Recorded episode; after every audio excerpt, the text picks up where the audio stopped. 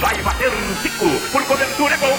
Vem Henrique, partiu. Gabigol tá pedindo. Gabigol tá pedindo. Gabigol tá pedindo. Tocou pro Gabigol. Bateu. Arugão. Arugão. Pede convite pra falta. Cobrança. Gol. Eles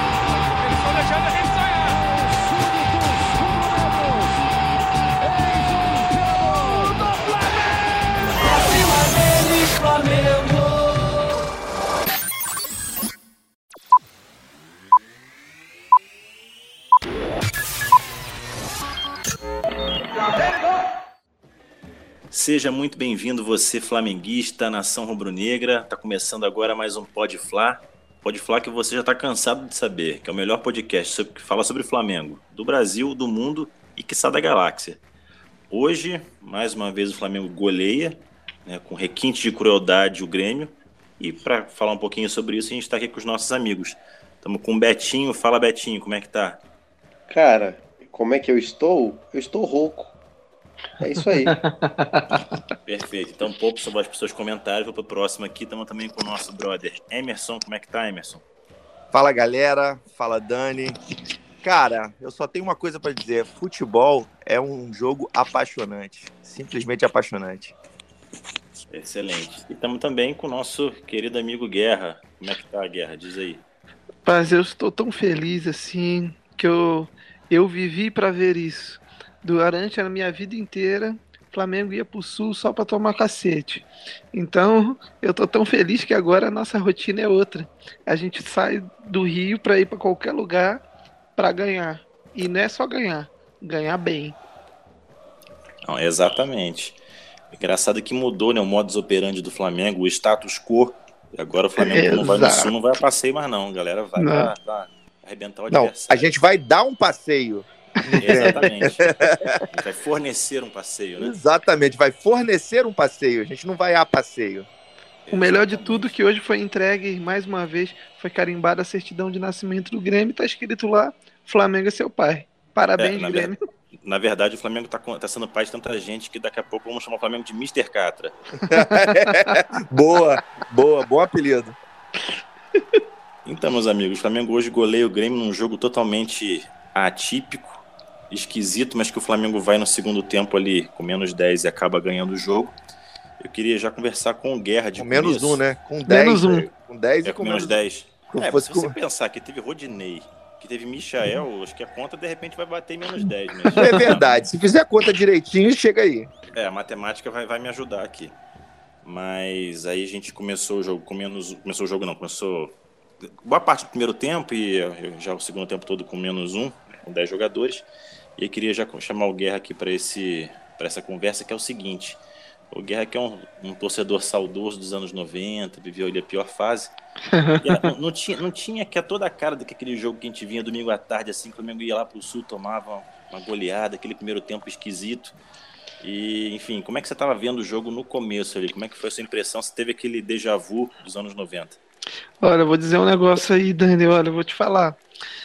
A hora que eu vi o, o Isla sendo expulso, já veio aqueles, aqueles piores sentimentos, assim, falei, me lembrando do China, Bruno Carvalho e todos os outros saudosos laterais direitos que tivemos no- nos anos 90, anos 2000, e aqueles momentos, assim, de ir na, no Couto Pereira e levar seis do Curitiba, essas coisas, assim, coisas passadas, tristes. Então, eu, quando começa o segundo tempo, eu, eu tava nessa expectativa. Falei, cara, acho que o Flamengo vai, vai perder. Aí ficou aquele clima assim de. Não, beleza, um empatezinho, então meter um a zero aqui vai, vai ser legal. Mas foi melhor do que eu, nem eu mesmo imaginava. Não, fantástico. Acabou que o Flamengo surpreendeu a gente, né? A gente nem, acho que nenhum flamenguista otimista na volta do segundo tempo imaginou que fosse um placar de 4 a 0 E eu queria trazer o Emerson também para a roda aqui para falar o seguinte. É, técnico é uma coisa que faz diferença, né? Você tinha de um lado o Renato Portaluppi e do outro lado o Filipão. Eu lembro para vocês, a única vez que o Filipão achou que fosse ganhar um jogo, a seleção brasileira tomou de 7 a 1 O Filipão não sabe propor jogo. né? Isso aí já está mais, né, mais claro que a água.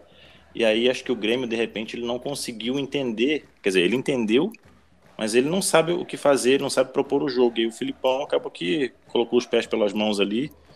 É, na, na hora que o Grêmio é, deveria ser o senhor do jogo e ser o protagonista, o Flamengo vai e surpreende. Queria que você falasse um pouquinho desse duelo de técnicos e essa, esse jogo que mudou da água para o vinho, Emerson. Não, perfeito. É, a gente estava até comentando isso aqui off-topic ainda, antes de começar a gravação. É, exatamente nesse ponto. O, o para mim, assim, o Renato tem muito mérito nesse jogo. E olha que eu achei que ele mexeu muito mal no, no, no, no intervalo. Para mim, ele teria que ter tirado o Michael. Mas a gente tem que dar o braço a torcer, né? Ainda bem que ele é o técnico e não eu.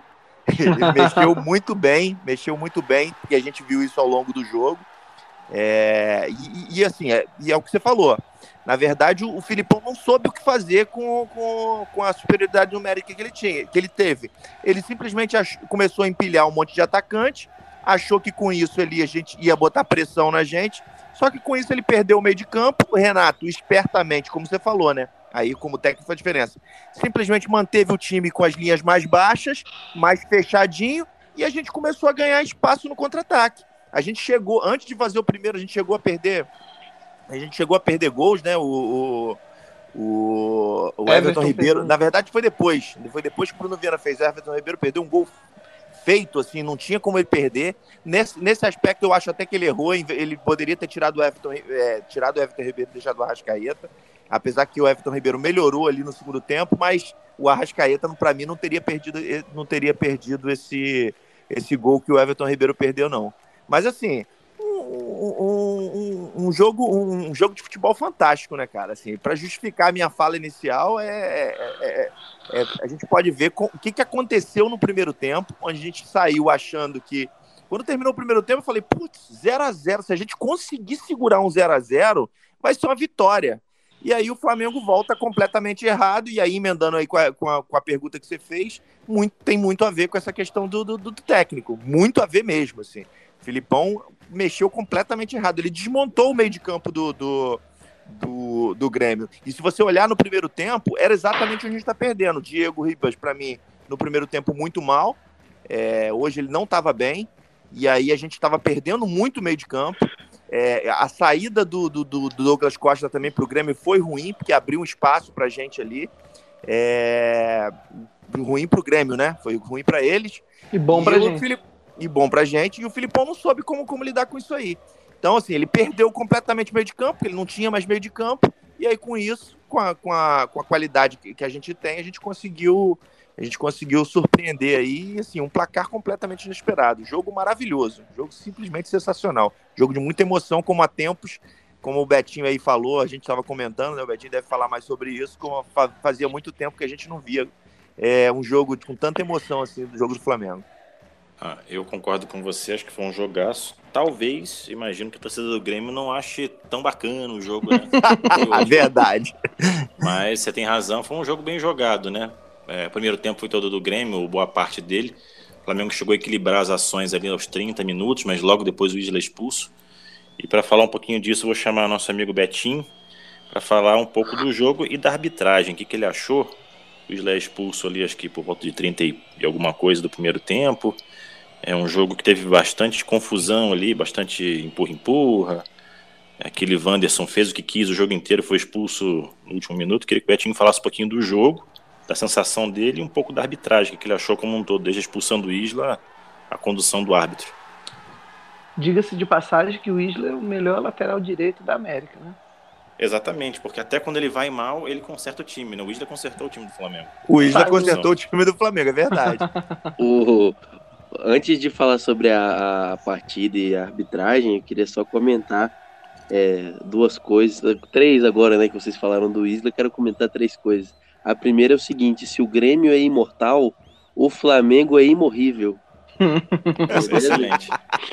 E... Betinho suas frases. É, cara, e a segunda coisa é que eu tô ligando pra polícia para fazer uma denúncia, porque tá rolando uma aglomeração lá no Rio Grande do Sul. Tá rolando um baile na Arena Grêmio. O que aconteceu hoje, cara? E tá, tá época de pandemia, não pode. Tá aglomerando, tá errado. Muito bom, Betinho. Inclusive, para ser nossa, acho que é amanhã à noite, né? é, eu acho que ele confundiu o dia, né? Não é, é na quinta, não é na quarta. Mas o Carlos Cara, Alberto vai ficar muito orgulhoso de você. Eu, não, e o Betinho, E o Batinho, como comediante, ele é um excelente comentarista de futebol, inclusive. Ah, é? Excelente. é Ah, queria aproveitar que você comentasse também, que a gente comentou aqui no grupo, aqui em off, que o Rafinha tava cantando o jogo inteiro. Falei, olha, o Grêmio não precisa de cantor, ele tá precisando de jogador. Então acho que, de Boa. repente, vamos ressuscitar o Luciano Pavarotti, esses caras né, da antiga, e de repente pode dar um jeito no Grêmio. Esse aí foi Betinho, palavra é selo Carlos Alberto de qualidade. Badum. Falando em Cara, é Rafinha, só seguinte. antes do Betinho começar, queria dizer que, palavras duras, Rodinei engoliu o Rafinha no final do jogo, só isso. Nós tivemos três laterais direito, né? No- no- Olha as polêmicas. de passagem. Mas vamos lá, deixa o Betinho falar, coitado. Cara, é, uma frase que eu acabei de ver no Twitter do João Guilherme, narrador João Guilherme, disse que a distância de Mateuzinho para Isla é a mesma de Londrina para Santiago. Menino Mateuzinho que não tem grife, mas tem muito mais bola que o Isla. E eu concordo e faço de suas palavras as minhas. É, Cara, vamos falar do jogo então. Vamos falar do que aconteceu. Jogo muito truncado, né? Proposta com certeza do Filipão. Sabemos que ele gosta de jogar assim, esse é o esquema dele jogar. É, no início do jogo, eu tava até comentando com o Emerson, eu não tava muito pilhado, não. Eu, é, ultimamente a gente tem ficado meio arrogante com o Flamengo, é, porque a gente passou tanto tempo passando raiva que agora que a gente tem um time bom e sai passocando todo mundo, às vezes não tem muita graça alguma coisa ou outra. Só que não foi o que aconteceu é, a partir dos, sei lá, dos 20 minutos de jogo, o jogo já começou a, a, a perder a mão. já Cara, no- nos primeiros lances de jogo eu já vi que ia ter alguma coisa assim diferente, porque sem, ter, sem o Diego ter feito absolutamente nada. Teve aquele meio-campo, acho que volante do Grêmio. É, eu esqueci o nome dele, cara. É, o cara deu uma agarrada no Diego, deu, sobrou tapa na boca do Diego, empurrou o cara e tal, já começou a ter confusão. Aí o jogo perdeu a mão, teve aquela agressão no Everton Ribeiro que não foi nem, nem cartão amarelo. Aquilo ali foi um absurdo. absurdo. Ali foi um Cara, absurdo. É, não, cara, e o lance do Thiago Maia, que o Thiago Maia tá no chão, o maluco puxa a- o rosto do Thiago Maia com as duas mãos, cara. E a falta foi pro Grêmio. Eu achei isso um absurdo, assim, cara. Mas enfim, a arbitragem eu achei que foi muito displicente em muitos momentos. Favoreceu o Grêmio em muitos momentos. Mas eu gostei muito da postura do Flamengo. Jogamos acho que 50 minutos com um jogador a menos. E um comentário do, do Gustavo Villani, né, narrador do Sport TV, é que o Grêmio ele tentou um jogo meio feio ali e tal, mas assim, o Flamengo o tempo todo jogou com a cabeça. Enquanto os caras tentaram catimbar, bater, no- o Flamengo jogou com a cabeça. Então os caras apavoraram, entraram na roda do Flamengo e o Flamengo fez o que quis. É a vantagem eu- de ter um time experiente, né, cara? Exatamente. E, cara, deixa eu fazer uma menção honrosa para um jogador chamado Little Vitor, o Vitinho. Que que foi aquela assistência de esquerda que o meu amigo Vitinho deu pro gol, cara? Que que foi Qual aquilo? deles? Porque as duas foram de esquerda e as duas foram fantásticas. Cara, aquele cruzamento pro gol de cabeça. Sim, sim. Gol de cabeça de quem? De quem? De quem? Rodilindo. Sabe Ai, de quem? Sabe de Cara, quem? Eu vou é o nome da finalizar. Eu vou finalizar o meu comentário para não me estender muito, mas eu vou finalizar o seguinte. A gente venceu por 4 a 0 com um jogador a menos na casa do Grêmio com gol de Bruno Viana, Michael, Rodinei e Little Vitor. Little Vitor. Improvável. Se você- Muito improvável. Se você, se você não está renatizado, você é ateu. Boa. Cara, Betinho, Betinho, você tá ensaiando seus discursos, não é possível. Você tá em, você tá em ótima fase, viu? Carlos Alberto te aguarda amanhã. Não, eu vou, eu vou aproveitar o, o, o gancho aqui, porque antes do jogo, eu não participei do último podcast, e antes do jogo eu ouvi o podcast passado. E o nosso amigo Dani profetizou aí que o, que o, jogo, ia- que o, gol, que o jogo ia ser 4 a 0 Mas por mais que ele tenha acertado essa profecia aí, eu duvido que ele acertaria quem fez os gols. Essa, essa realmente ia ser impossível. falando dessa profecia, eu quero pedir aí pro editor, editor, coloca aí pra gente a profecia, o momento profeta anunciou do nosso amigo Dani. Coloca aí pra gente escutar. Momento Profeta Eu Não Sou.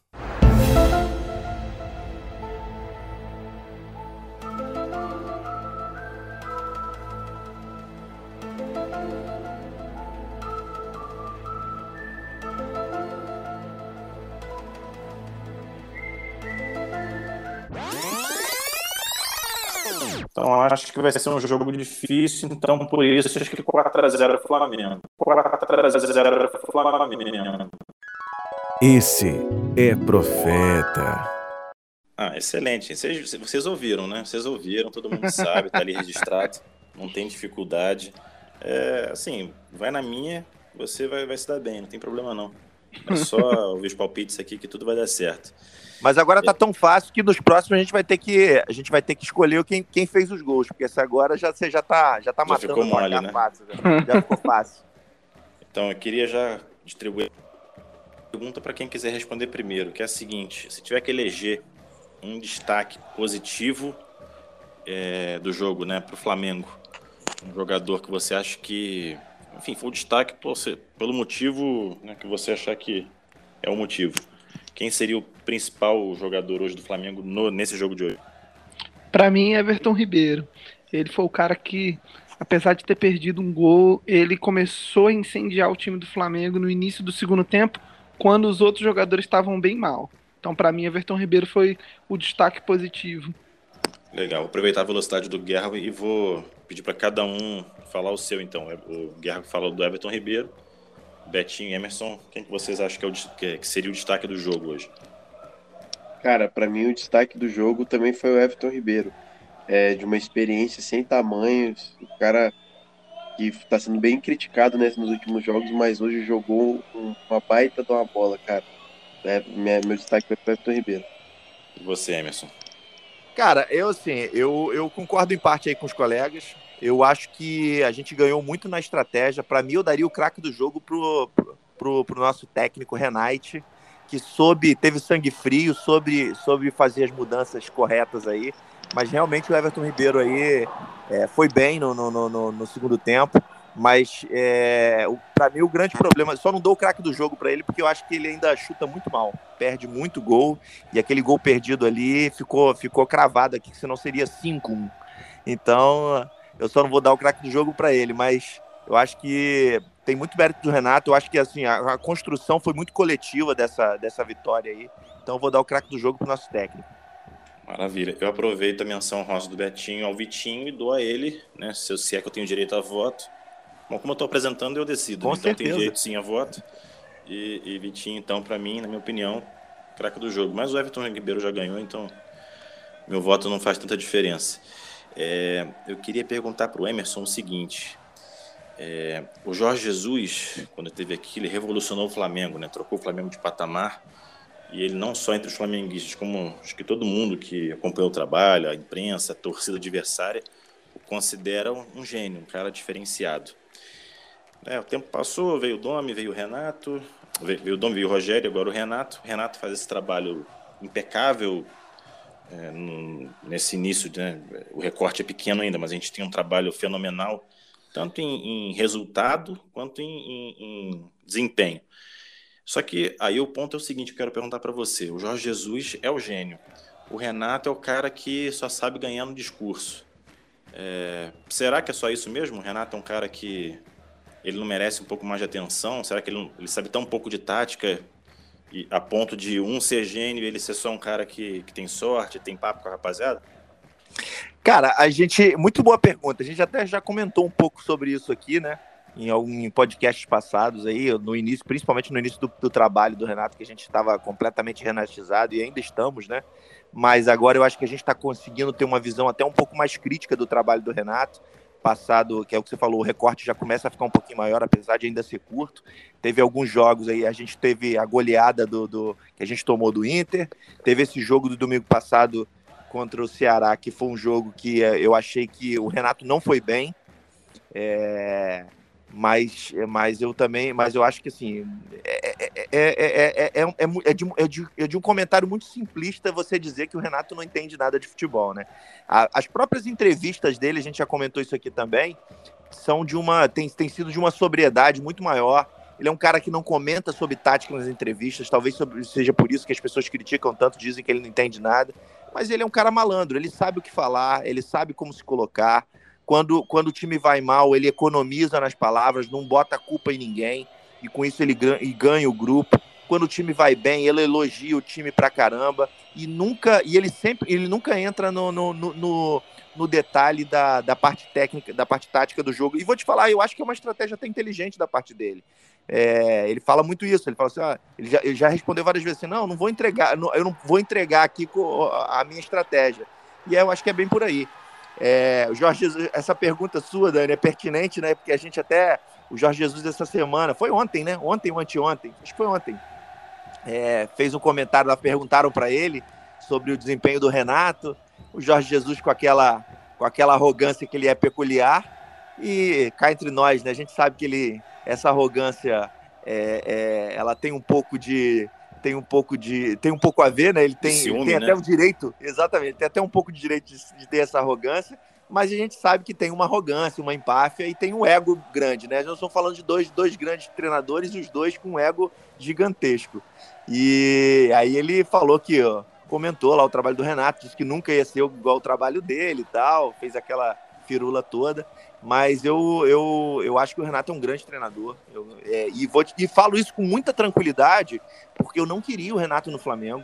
Eu achava que, quando o Jorge Jesus veio para cá, eu achava que o Renato tinha perdido a oportunidade dele, que, que, ele, não, que, ele, que ele não iria mais treinar o Flamengo, que a gente só ia é, ter técnicos estrangeiros agora, que a gente estava em outro patamar de técnico.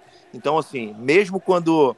É, claro que agora, quando, quando a gente estava com o Rogério Senni fazendo fazendo besteira atrás de besteira. A gente não estava aguentando. Eu estava aceitando até o Renato. Falei, não, que vem o Renato, que seja. Mas não era o técnico preferido. Acho que naquele momento era o técnico que, que dentro do que tinha disponível, dentro das nossas condições financeiras, é o que tinha.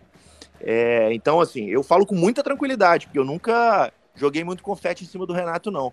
Mas ele está se mostrando um técnico muito maduro, um técnico muito acima da média. E hoje, para mim, ele é o melhor técnico do Brasil. O pessoal fica falando do Cuca aí, que o Cuca é isso, aquilo, outro. É, sinceramente, para mim hoje o Renato já é o melhor técnico do Brasil, com certeza. Não, pois é, fica a pergunta aí, né, o que, que o Renato precisa fazer para ser considerado também gênio, ou pelo menos mudar de prateleira, né? Exatamente. Hoje o Jorge Jesus é uma unanimidade, não só, no, como eu falei no começo da pergunta ali, não só para os flamenguistas, mas para todo mundo. Qualquer, qualquer torcedor de qualquer time do Brasil gostaria de ter o Jorge Jesus treinando seu time.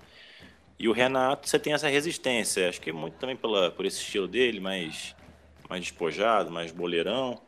E acaba que, nesse ponto, ele joga contra ele mesmo, né? Se é que ele se importa é. em ter esse título, esse. É, mas Dani, assim, eu acho que essa, postura, essa mudança de postura dele que eu comentei com relação às entrevistas, tudo, eu acho que tem até a ver com isso que você está comentando. Faz muito sentido isso.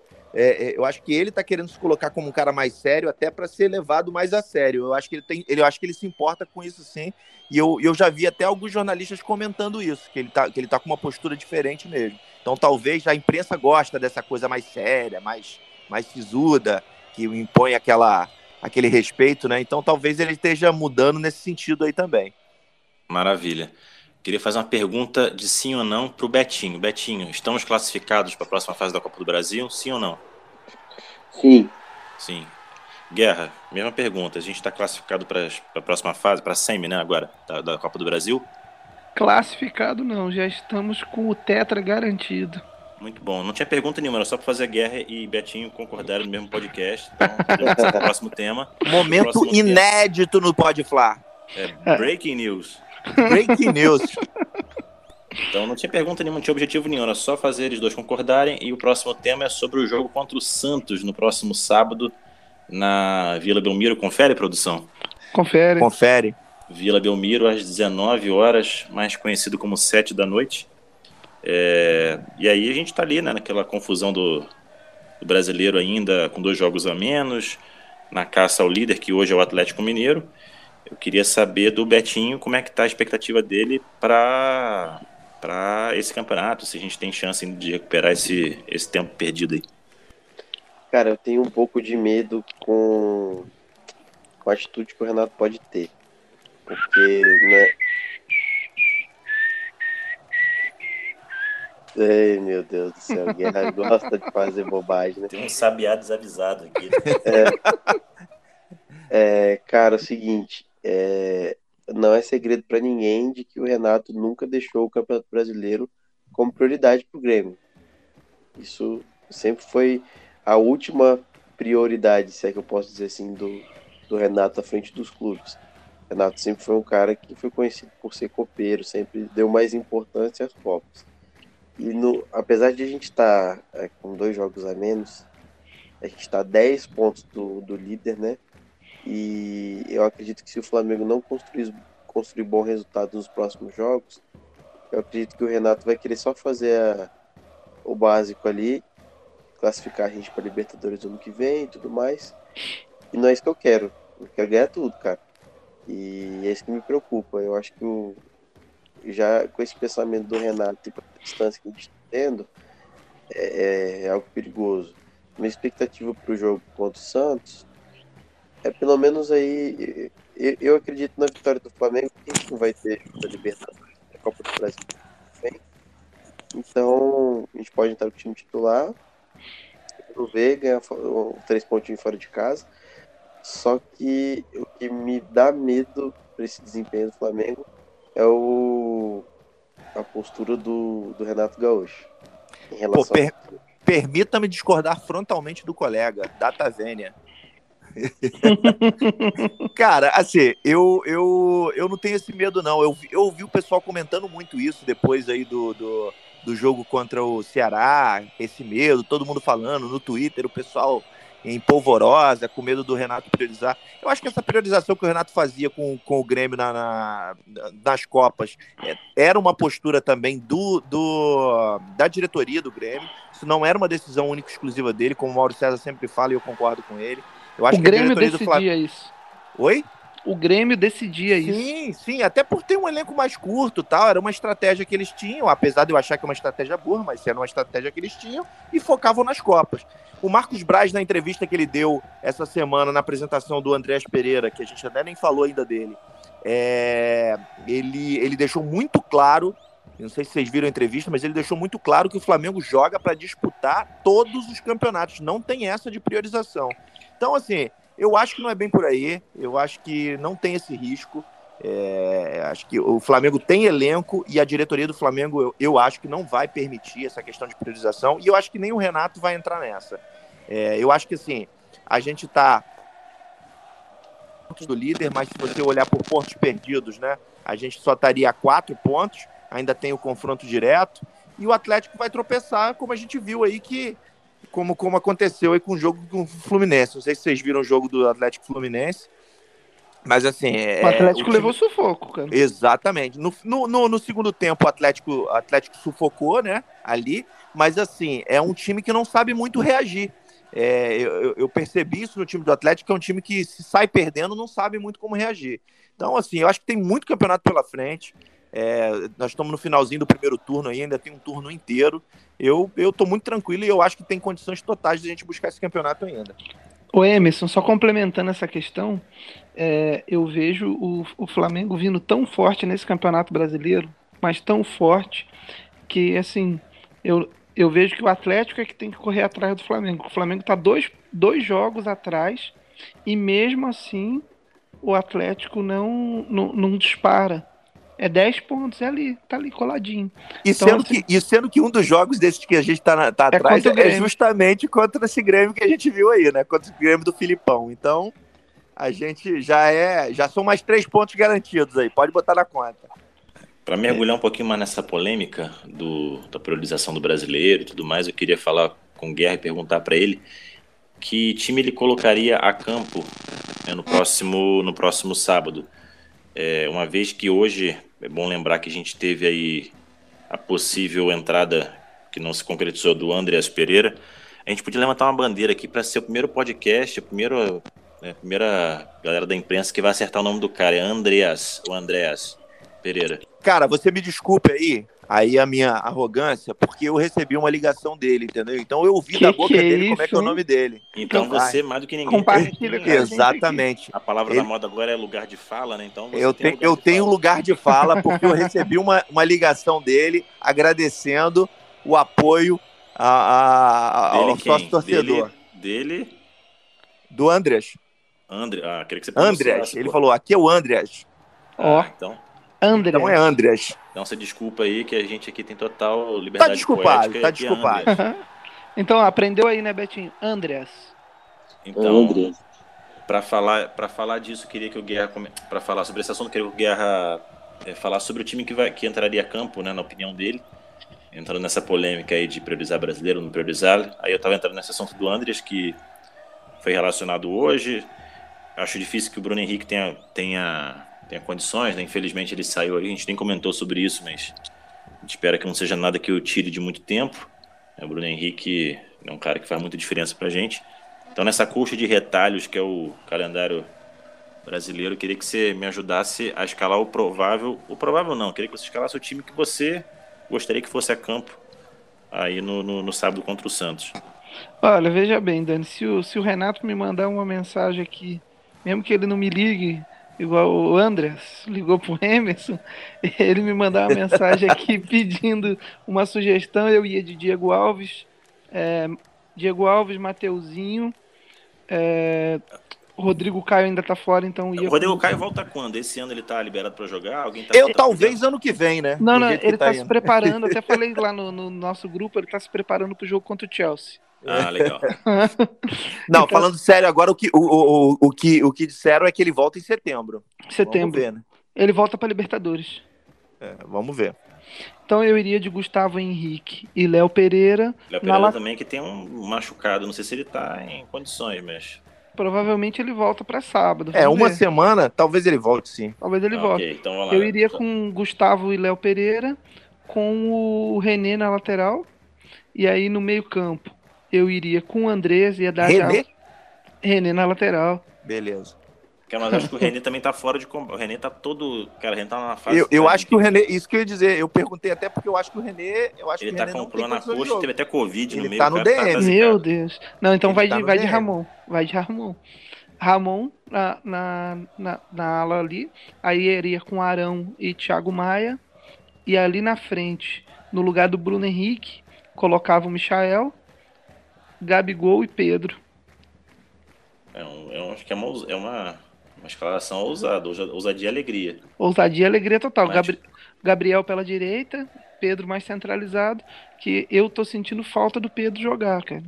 Não, Isso é verdade. Isso você tá, você tá partindo do pressuposto que o Bruno Henrique não joga, né? Você falou que o, É, você tirou eu- o Bruno eu não- Henrique. eu não colocaria o Bruno Henrique, para não ter Isso. risco de, de agravar essa possível lesão, e não colocaria nem Diego Ribas e nem Felipe Luiz.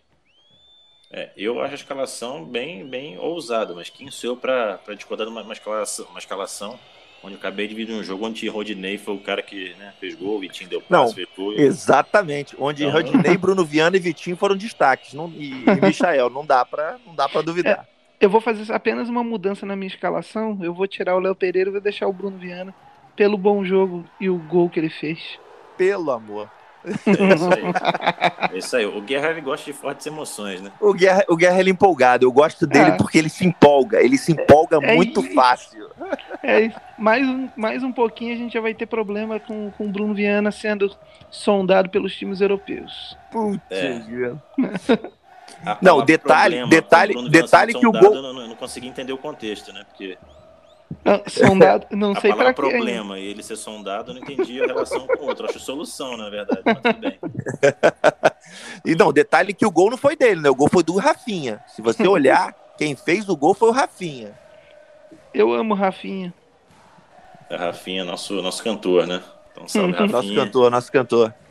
Salve, Rafinha. Bem, então estamos partindo aqui para os finalmente, como diria um bom carioca.